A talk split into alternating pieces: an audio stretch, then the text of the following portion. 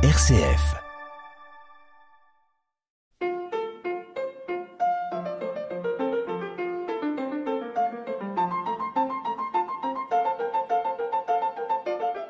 Bonjour à toutes et à tous. Être rempli d'espérance, cela n'est pas faire la preuve d'un optimisme béat. Cela peut même être une manière de considérer que le pire peut arriver, mais qui ne sera pas la fin. Et c'est porté par cette assurance que rien ne peut nous séparer de l'amour de Dieu manifesté en Jésus-Christ, que nous sommes partis à la rencontre d'hommes et de femmes, et que nous leur avons posé les questions suivantes. Quel est le verset ou le texte biblique que vous avez reçu, qui vous fait vivre, que vous souhaiteriez transmettre et pourquoi? Et nous continuons aujourd'hui de partager avec vous ce florilège entamé la semaine dernière. Alors je suis Corinne et le verset qui me parle, c'est euh, va avec la force que tu as. Parce que dans nos vies où on nous pousse toujours à, à aller plus vers euh, plus de performance, euh, on est parfois épuisé et savoir que on a une force, chacun de nous a une force euh, que Dieu nous donne et qu'on va pas aller au-delà, qu'on va déjà faire ce qu'on peut avec ce qu'on est. Pour moi, c'est un encouragement et c'est aussi euh, pouvoir savoir qu'on peut se poser. Mon verset favori se trouve dans, dans l'Épître aux Romains, au chapitre 8. Et euh, alors, je ne vais pas dire tous les versets, mais euh, disons que le 34, euh, par exemple, qui les condamnera? Christ est mort et bien plus il est ressuscité, il est à la droite de Dieu et il prie pour nous. Qui accusera les élus de Dieu parce que c'est Dieu qui nous rend juste. Voilà, c'est mon verset euh, porteur dans, euh, dans, les moments, euh, dans les moments compliqués, mais aussi dans les moments de joie. Et, c'est un verset que, qui habite beaucoup mes liturgies. Voilà. Patricia Agneret, paroisse de Valenciennes. Alors moi j'ai choisi euh, dans euh, 2 Samuel, euh, d'abord parce que j'ai une tendresse particulière pour Samuel. J'aimais bien son histoire quand il était petit et que sa maman lui amenait euh, tous les ans une tunique. et puis plusieurs fois il a été appelé, euh, il savait pas ce que c'était. euh, enfin voilà, donc ça m'a toujours plu. Et surtout, euh, alors j'ai pensé à ce texte-là après euh, avoir terminé le synode où les mots de la parole aux actes sont quand même super importants et je trouve qu'ils nous remettent beaucoup en question parce qu'on parle beaucoup et des fois on agit quand même peu. Alors ça part d'un bon sentiment, on va faire plein de choses et puis tout compte fait, euh, eh ben on ne fait pas grand-chose. Alors son histoire, tout d'abord, euh, Samuel 11, quand euh, il convoite la femme d'Uri, et que c'est pas bien. Hein il ne devrait pas le faire. Il est quand même le roi. Il, il, est, il pratique, euh, il rend grâce à Dieu, euh, et voilà qui fait contre, complètement le contraire de ce qu'il devrait faire. Et moi, je trouve que ça, c'est bien de savoir ça parce que ben, ça veut dire que nous, euh, on est loin d'être parfait. L'être humain est loin d'être parfait, et que même s'il tend à vouloir aller vers le bien et faire le bien, eh bien, il se plante et il se trompe. Et David en est l'exemple. Et donc, du coup, je trouve que ça, on se sent peut-être un peu moins fautif, je ne sais pas, mais en tout cas, ça parle. Je trouve que ça parle aux gens de, de, de maintenant. Donc ça, c'était euh, sa première erreur. Et alors, sa deuxième erreur, et c'est là que j'ai vraiment fait le rapprochement avec de la parole aux actes, c'est quand euh, on lui raconte euh, l'histoire euh, du riche et du pauvre, le riche qui a beaucoup de bétail et le pauvre qui n'a qu'une petite brebis qu'il aime beaucoup. Et quand le prophète lui parle de ça, David est outré, il dit oh mais comment? C'est pas possible, cet homme mérite la mort, il a il a pris la brebis du, du pauvre qui n'avait que ça et qu'il aimait beaucoup. Et il ne se rend même pas compte qu'il parle de lui. Et il dit des paroles et il n'agit pas euh, en fonction de ses paroles. Donc euh, voilà, j'ai pensé à ces textes-là parce que euh, je trouve que juste après le synode, ça collait bien. Je suis Michel Mélière, je suis une paroissienne de Caen et mon texte, peut-être pas préféré, mais un texte que j'aime énormément dans la Bible, c'est le psaume 23. Alors je vais le lire. Le Seigneur est mon berger, je ne manque de rien. Sur de frais herbages, il me fait coucher. Près des eaux du repos, il me mène, il me ranime. Il me conduit par les bons sentiers pour l'honneur de son nom. Même si je marche dans un ravin d'ombre et de mort, je ne crains aucun mal, car tu es avec moi. Ton bâton, ton appui, voilà qui me rassure. Devant moi tu dresses une table face à mes adversaires. Tu parfumes d'huile ma tête, ma coupe est enivrante. Oui, bonheur et fidélité me poursuivent tous les jours de ma vie, et je reviendrai à la maison du Seigneur pour de longs jours. Eh bien moi, c'est un psaume que j'aime énormément. C'est ce qu'on appelle un psaume de confiance. Alors oui, on est bien avec le Seigneur, on est en sécurité, on est en paix, on est dans la joie. Et confiance et reconnaissance sont associés dans ce psaume. Alors pour moi, c'est un psaume revigorant, vivifiant et surtout revivifiant dans les moments que j'appelle les moments de blues, les coups de mou.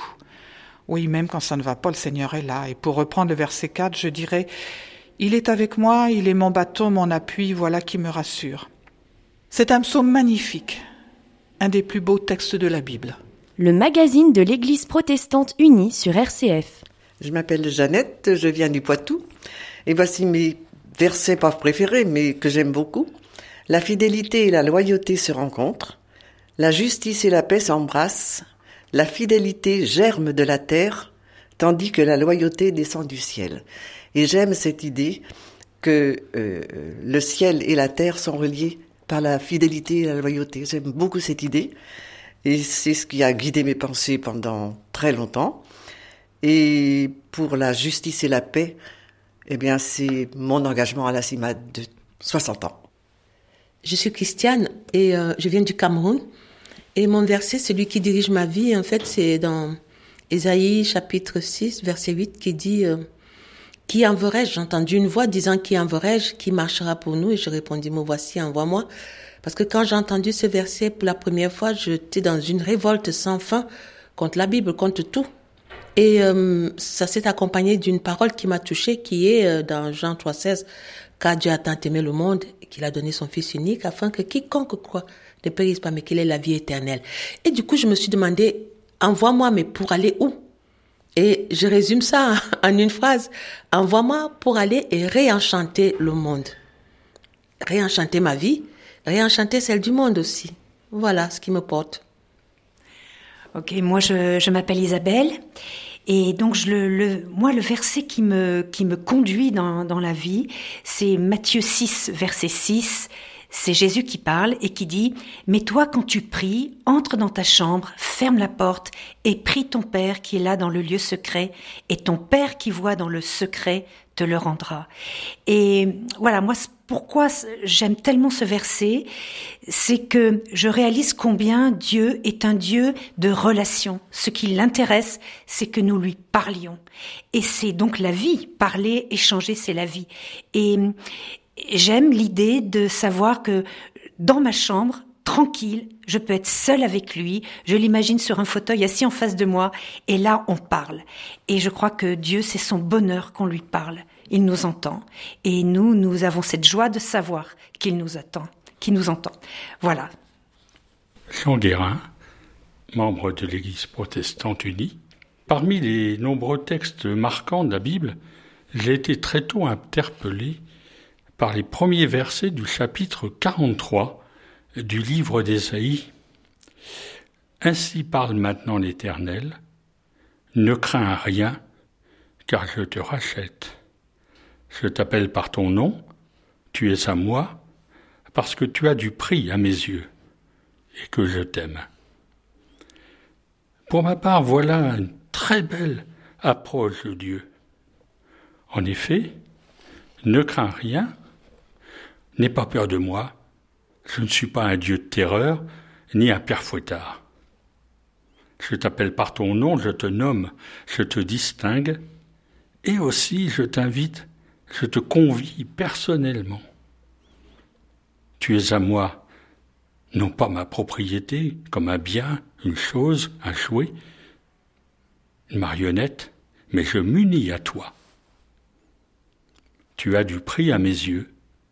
Qui que tu sois, tu vaux quelque chose, tu comptes pour moi, et donc j'ai un projet pour toi. Et parce que je t'aime, je t'aime, c'est le mot clé.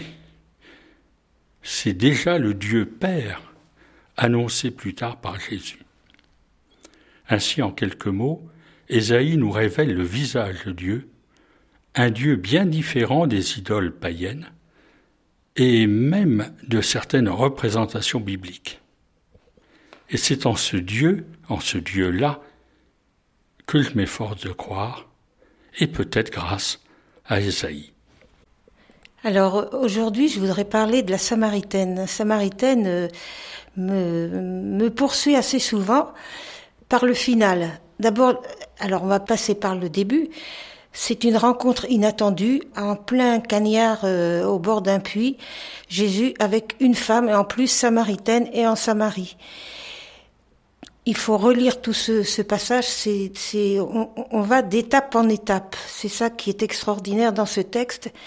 Et celui que, que, sur lequel je voudrais m'arrêter maintenant, c'est vers le final où, à la fin, euh, dans leur dialogue qui est très euh, très direct, les, les, questions de cette, cette femme sont vraiment euh, en même temps terre à terre au début, et puis ça évolue, ça évolue, et à la fin, mais elle, elle, elle demande à Jésus, mais alors euh, où est-ce que je peux prier? Moi, vous, vous priez à Jérusalem, et nous, on, on prie sur ce mont qui était en face d'elle. Et euh, Jésus va va tout renverser. Et c'est là qu'il lui explique que euh, alors auparavant elle avait dit ben, je, je, sais que vous attendez le Messie. Et Jésus va revenir dessus le Messie il est déjà là.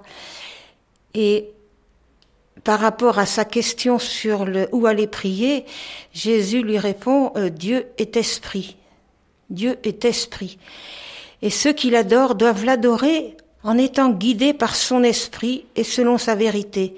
Et la Samaritaine répond, je sais, le Messie va venir et, et il nous expliquera tout. Et Jésus lui répondit, je le suis, moi qui te parle. Puis arrivent les disciples. La femme en oublie sa cruche et court vers son village pour dire qu'elle a fait cette rencontre extraordinaire et elle ramène avec elle des gens du village qui viennent voir Jésus parce que pourtant cette femme qui était mise à l'écart, c'est elle qui ramène des... Elle devient disciple à ce moment-là.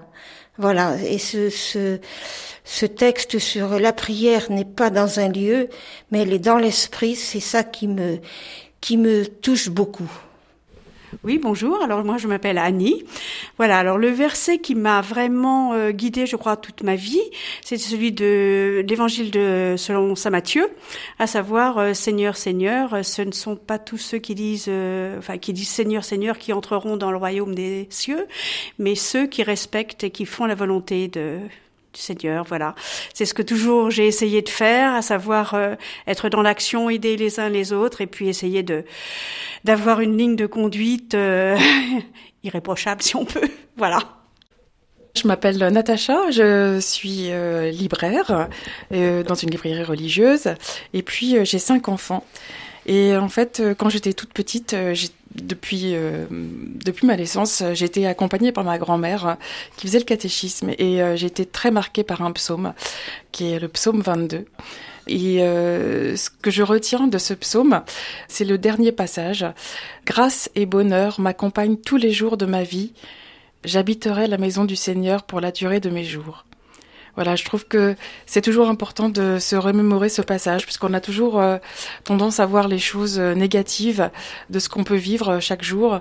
Et finalement, le Seigneur, il nous accompagne toujours, et, et dans chaque journée, on peut on peut trouver la grâce et le bonheur si si la prière nous habite. Et, et on habite vraiment la maison du Seigneur pour pour pour toute la durée de de nos jours.